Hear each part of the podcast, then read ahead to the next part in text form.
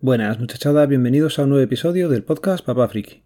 Otra vez por aquí y lo primero que tengo que comentar es que Spreaker ha dejado de subirme los audios. Si me escuchabais por allí y me habéis podido encontrar por otro lado, pues genial. Si no, no sé qué leches le está pasando a la aplicación de Spreaker. Me lo comentó hace ya un par de semanas Alberto Simón y no he conseguido saber qué le pasa.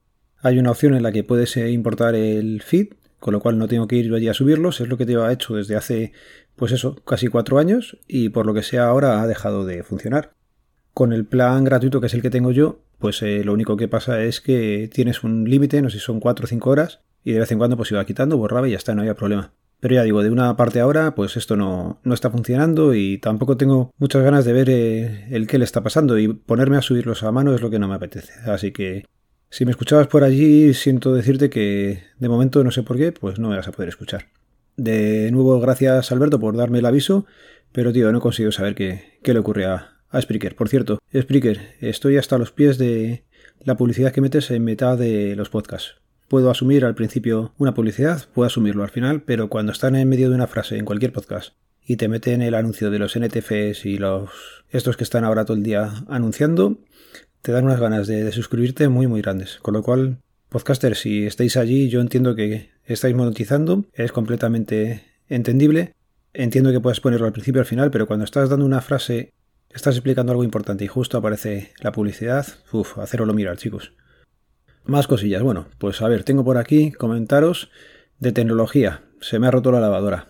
Otra vez y por la misma causa que hace unos meses.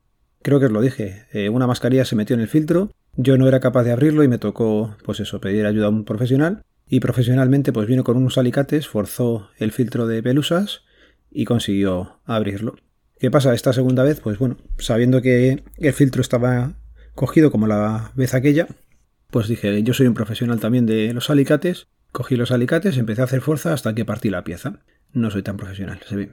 Bueno, pues nada, el otro día, el lunes, tenía libre y digo, voy a ver si voy a comprar la pieza. Eso fue el fin de semana, con lo cual un fin de semana entero sin poner lavadoras en una casa de una familia numerosa, os podéis hacer la idea de cómo está el cesto.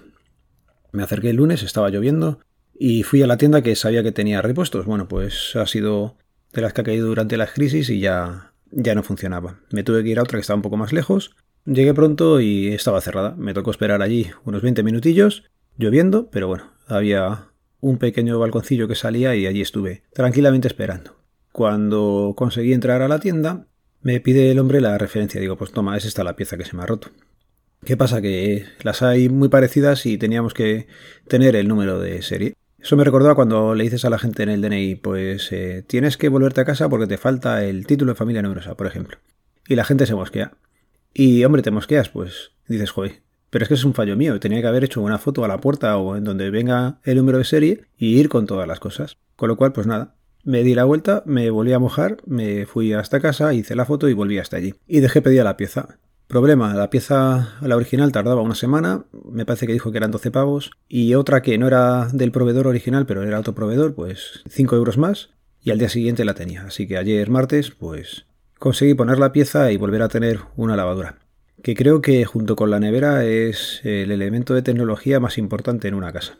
Más cosillas que tenía pendientes que contaros. El tema de la luz de mis padres, pues sí, efectivamente les han hecho el cambio. Estuvieron en, el sitio directamente y nada, le dijeron que hasta que no tuvieran la factura ellos no podían hacer nada. Y bueno, el otro día estuve yo donde mis padres, me dejaron una de las facturas antiguas, intentamos darnos de alta en la web y no podíamos porque el número de referencia pues ya no es el que tienen en el contrato nuevo. Con lo cual le va a tocar esperar, llegará la primera factura y Habrá que intentar reclamarlo. O quitar de las cosas que le hayan puesto lo que no sea necesario, que será prácticamente todo.